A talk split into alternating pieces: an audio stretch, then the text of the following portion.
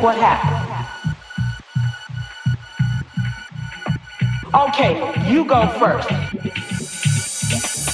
Well, the story gets very loud. I don't know why, but when kids are explaining, the story's loud. You may have noticed that. So I said, okay, Jack, what happened? What happened? What happened? Jack, what happened? What happened? What happened?